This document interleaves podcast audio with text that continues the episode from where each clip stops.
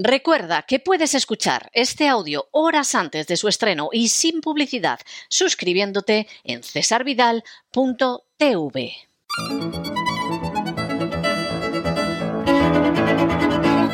Palabras al aire con Sagrario Fernández Prieto.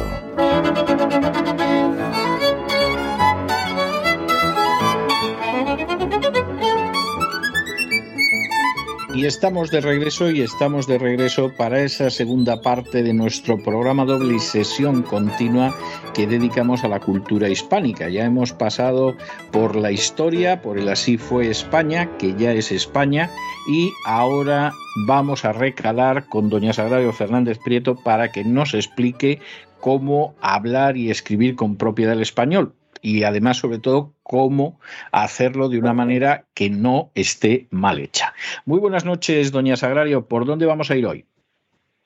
Muy buenas noches, don César. Vamos a empezar, como es habitual, con la palabra del día, que es una palabra que suena muy española, taconear, aunque en realidad se taconea en todas partes, es de suponer, pero por eh, nuestros bailes clásicos digamos que nos afecta más taconear.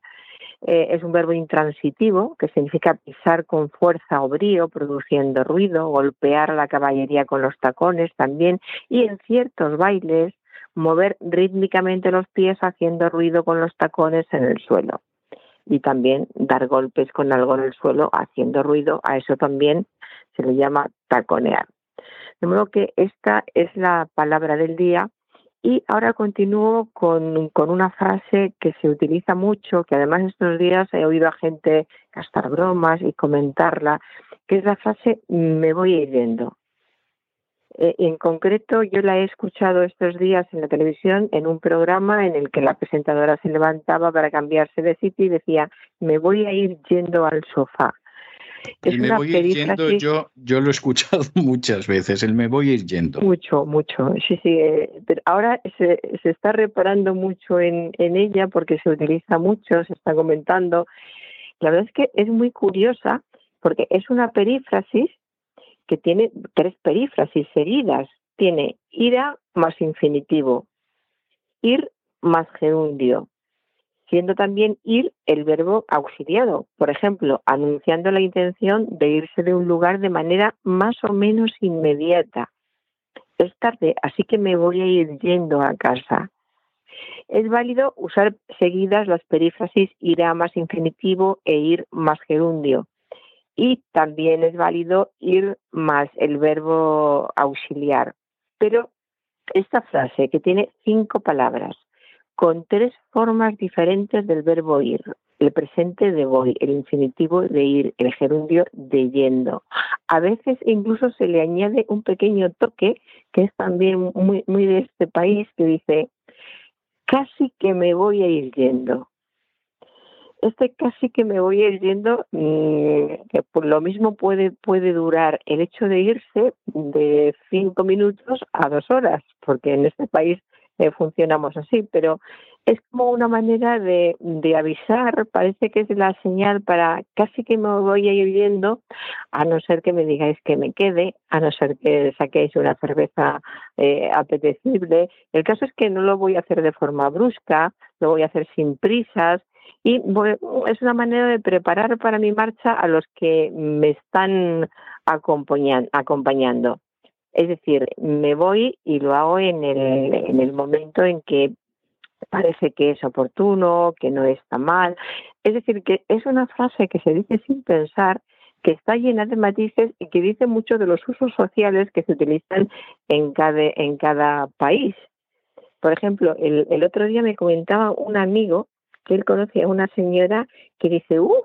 ¡Qué tarde se me ha hecho! Me tomo otro cafetito y me voy a ir yendo. Y entonces, esta señora a la que se le ha hecho muy tarde y parece que en su casa le está esperando muchísima gente, eh, es consciente de que se le ha hecho tarde, pero aún así tiene tiempo para otro cafetito y después del cafetito va a venir su me voy a ir yendo. Eso quiere decir que las personas que van de visita en este país y llegan a las 5 con la intención o la esperanza de que se vayan a las 8 de la tarde, se pueden ir a las 12 de la noche si hay suerte es una frase muy, muy curiosa mm, que no tiene equivalentes tan ambiguos como en español, sí hay equivalentes en todas partes del, del mundo. Ese eh, es una forma de decir eh, me marcho ya, no sé que me pidáis que me quede en realidad, o me podría ir ya, pero si es necesario me quedo en definitiva, es gente que se tiene que ir, pero no tiene, o se podría ir, pero no tiene ganas de irse. Y en España, desde luego, con esta frase lo expresamos muy bien. Me voy a ir yendo, me voy a ir yendo y eh, ya veremos qué es lo que pasa. Y lo que a mí me hace especial gracia es cuando añaden el casi. Casi que me voy a ir yendo, ya. Casi que me voy a ir yendo. Y eso ya sí es eh, muy ambiguo y muy desesperanzador porque los casi son inmediatos. Casi que me voy ya, sí. deberías irte. Luego no se van nunca, pero bueno. No, efectivamente, no se van nunca. Y eh, dejamos ya este Me voy huyendo y continúo con una presentadora de un programa de cine que decía el otro día se ha terminado la edición 70 del Festival de Cine de San Sebastián. Esto de la edición 70 eh, no se puede considerar incorrecto, pero desde luego no suena bien. Sería mucho más apropiado decir se ha terminado la, edición septuagésima de la edición de, cine o la septuagésima edición del festival. Una de las dos opciones, pero utilizar la palabra septuagésima. Si en ese momento no nos viene a la cabeza la palabra septuagésima, por lo menos se ha terminado la edición número 70 del Festival de Cine, porque la edición 70 resulta un poco brusco más para un, un programa y, y, un acto al que se está dando mucho relumbre, al que está asistiendo mucha gente y hay que tener cuidado y dar cierto empaque. Los presentadores deben aportar cierto empaque a lo que están presentando. Por ejemplo, la celebración de un certamen, de una exposición, de un festival que se repite con, periodicidad o incluso aunque no exista esa periodicidad, eh, se dicen cosas como tercera edición de la serie de muestras, cuarta edición de los juegos tal, es decir, que siempre que estamos haciendo algo que necesita cierto empaque y además la lengua dice que lo correcto es que se utilice de determinada manera, pues eh, hay que hacerlo y hay que preparárselo.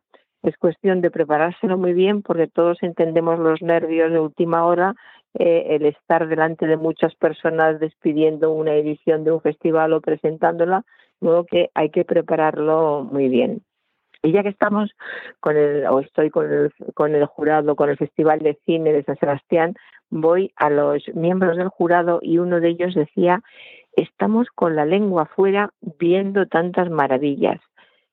Este estar con la, con la lengua afuera viendo tantas maravillas, en principio parece que quiere decir estamos con la boca abierta, ¿no? Con la lengua afuera quiere decir estamos con la boca abierta viendo tantas, tantas maravillas pero en realidad nosotros eh, esta expresión con la lengua afuera es una locución adverbial, coloquial, y se utiliza para hablar de gran cansancio, de gran esfuerzo.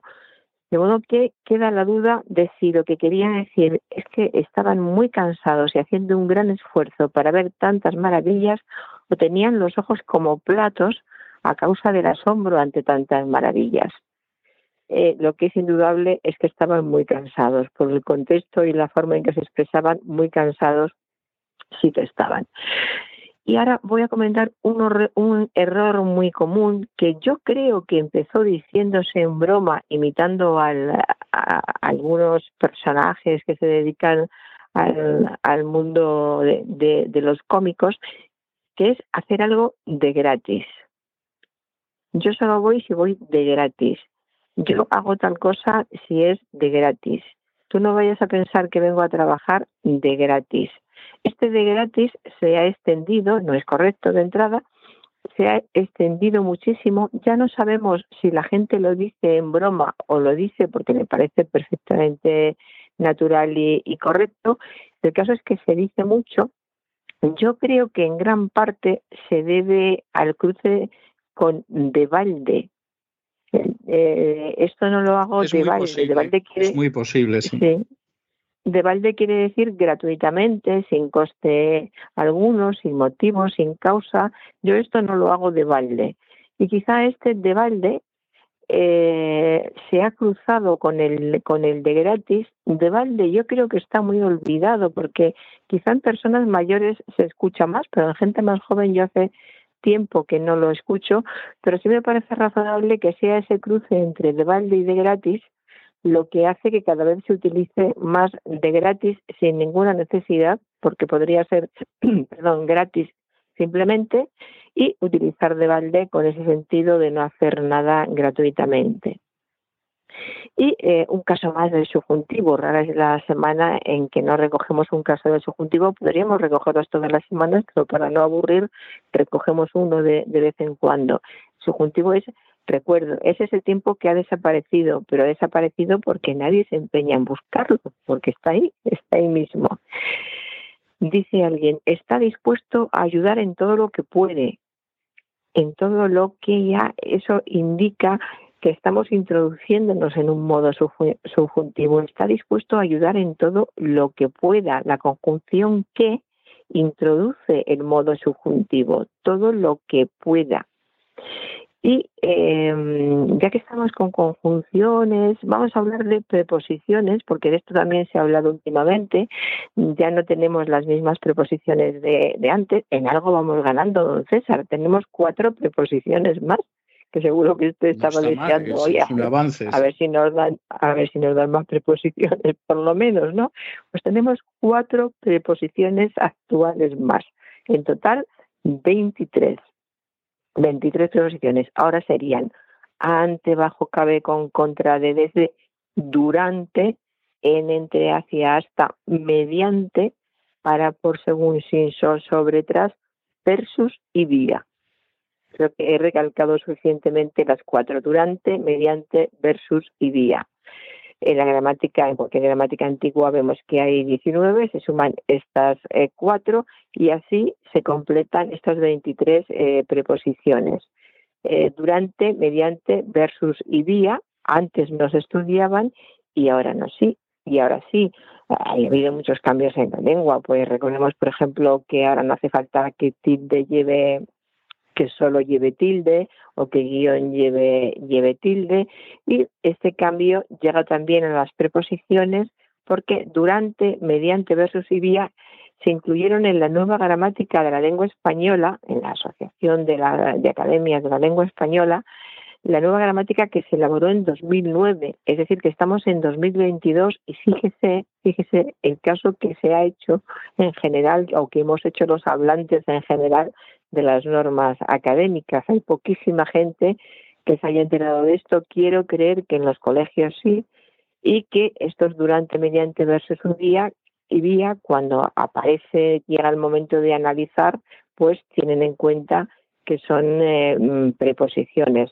Preposiciones que, como sabemos, tienen, forman una clase gramatical eh, cerrada y eh, unas, algunas son de uso muy escaso, otras todo lo contrario y algunas eh, tienen las propiedades que realmente deben tener estas clases de, de palabra, que es que sean palabras invariables que introduzcan elementos nominales u oraciones subordinadas sustantivas, haciéndolos depender de alguna palabra anterior.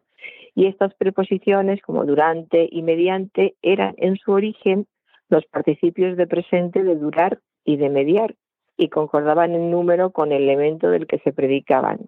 Sin embargo, estas dos palabras han perdido en el español actual esa concordancia, esa facilidad de movilidad que tenían antes, ese acento que tenían antes y se han integrado en la clase de las preposiciones. Y luego tenemos versus, que es una palabra que se utiliza muy a menudo, que nos ha llegado del, del inglés y este a su vez del latín versus hacia, pero nosotros no nos ha llegado del latín, nos ha llegado del inglés y significa frente a, contra, el ejemplo clásico suele ser occidente versus oriente. Y por fin la preposición vía, que significa por, pasando por o haciendo escala en, eh, la fotografía se ha recibido vía satélite o el paquete ha llegado vía París. que tenemos estas cuatro preposiciones, estas cuatro palabras las utilizamos a menudo. Eh, ahora hay que asimilar que son preposiciones eh, igual que tenemos claras las 19 restantes. Y eh, vuelvo a una palabra que, que he gestionado, iba a decir, que he comentado ya otras veces, el verbo gestionar. ¿Cómo le gusta a la gente este verbo? El otro día escuché a una madre hablando con otra que decía, no sé gestionar la relación con mi hijo. El hijo, por lo que escuché, tenía siete años y la madre no sabía gestionar la relación con su hijo. A lo mejor si en vez de gestionar la relación con su hijo, simplemente no supiera qué hacer con la relación con su hijo, le sería más, más fácil. Luego da explicaciones, no tengo ninguna autoridad, no me respeta. Claro, lo gestiona, lo gestiona fatal. O se escuchan preguntas como, ¿gestionas tu vida familiar? O los niños deben aprender a gestionar tus, tus, sus frustraciones. Los niños deben aprender a gestionar sus frustraciones que es manejar o conducir una situación problemática. No se puede decir que sea incorrecto, pero pues siempre hemos dicho manejar, dominar, solucionar, eh, resolver. Deben aprender a manejar sus frustraciones. Yo tengo la duda de si estos niños de ahora que tienen 8 o 10 años, vamos a subirlo ya un poquito, 8 o 10 años, tienen claro que deben gestionar sus frustraciones y cómo hacerlo. Y si no sería más fácil explicarles que deben manejar sus, frustraciones, que deben resolverlas, que deben dominarlas, que deben eh, solucionarlas.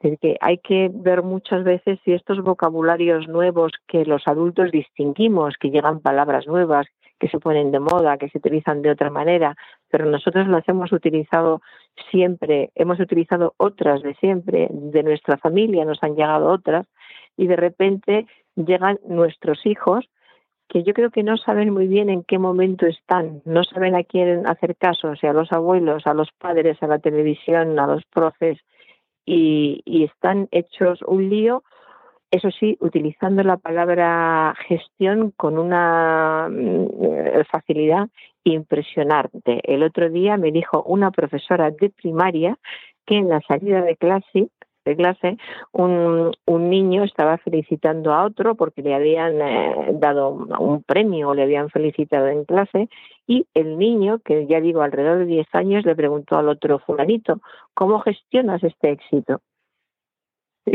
Fíjese, con 10 años, fulanito, ¿cómo gestionas este éxito?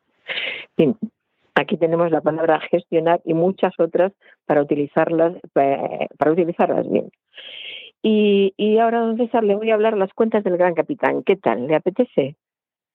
Me parece fantástico. Pues vamos a por las cuentas del, Gran Capitán. Eh, es una expresión que utilizamos mucho. No sé si se utiliza mucho ahora, yo la utilizo, la oigo utilizar eh, a veces.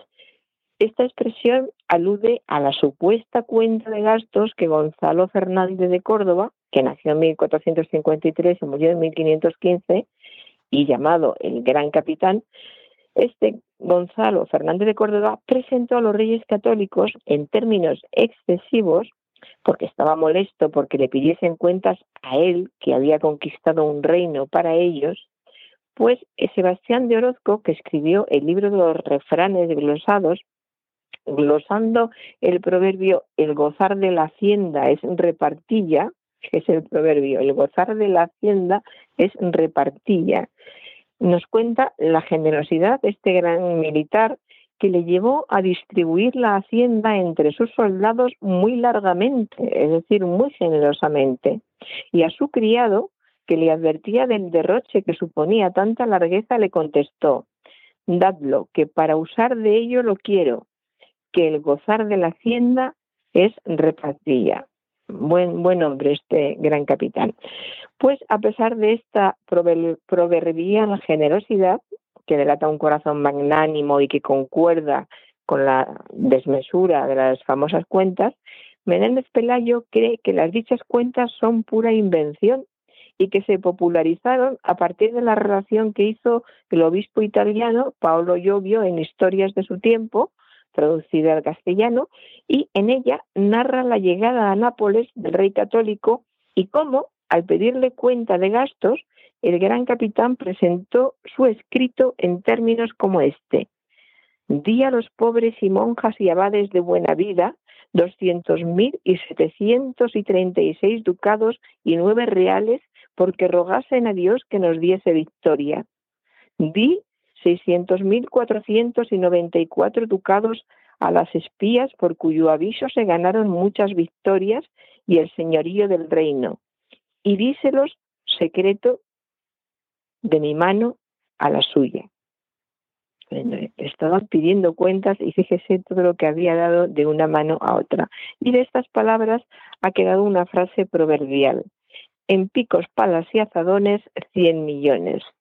Paulo Jovio, conocido, que conocía bien a Gonzalo Fernández de Córdoba, ya en 1549 había escrito en latín la vida de Gonzalo de Córdoba y que se tradujo después al español en 1554. Y gracias a, el crítico alude a, estas cuentas. De modo que es eh, muy interesante el personaje del, gran capitán, es interesantísimo. Y, y nada más por hoy, don César. Pues me parece estupendo, me parece, me parece muy bien, muy bien. Eh, esa es la realidad. Está, está estupendo, ¿eh? Doña Sagrario. Bueno, yo quisiera decirle, yo quisiera decirle que eh, eh, hoy le he reservado un tema que era obligado, que es un tema renacentista, musical, por eso de que, como usted sabe, buena parte de las hazañas del gran capitán discurrieron en Nápoles y, en fin, eh, a partir de ahí muchos españoles pasarían por Nápoles, incluido el gran Cervantes, y todos quedaban admirados de, de cómo era Nápoles y cómo eran las napolitanas. Bueno, pues yo le voy a dejar una de estas canciones del Renacimiento italiano que es muy posible que llegara a escuchar el gran capitán y nos volvemos a encontrar el jueves. Hasta el jueves, entonces.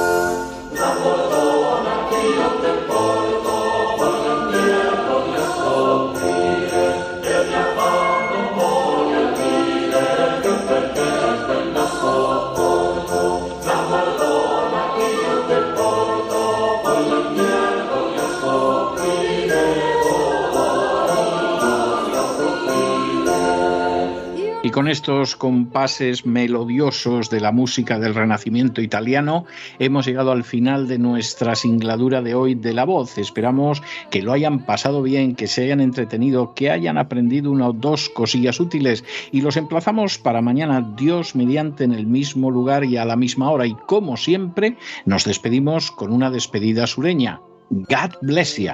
Que Dios los bendiga.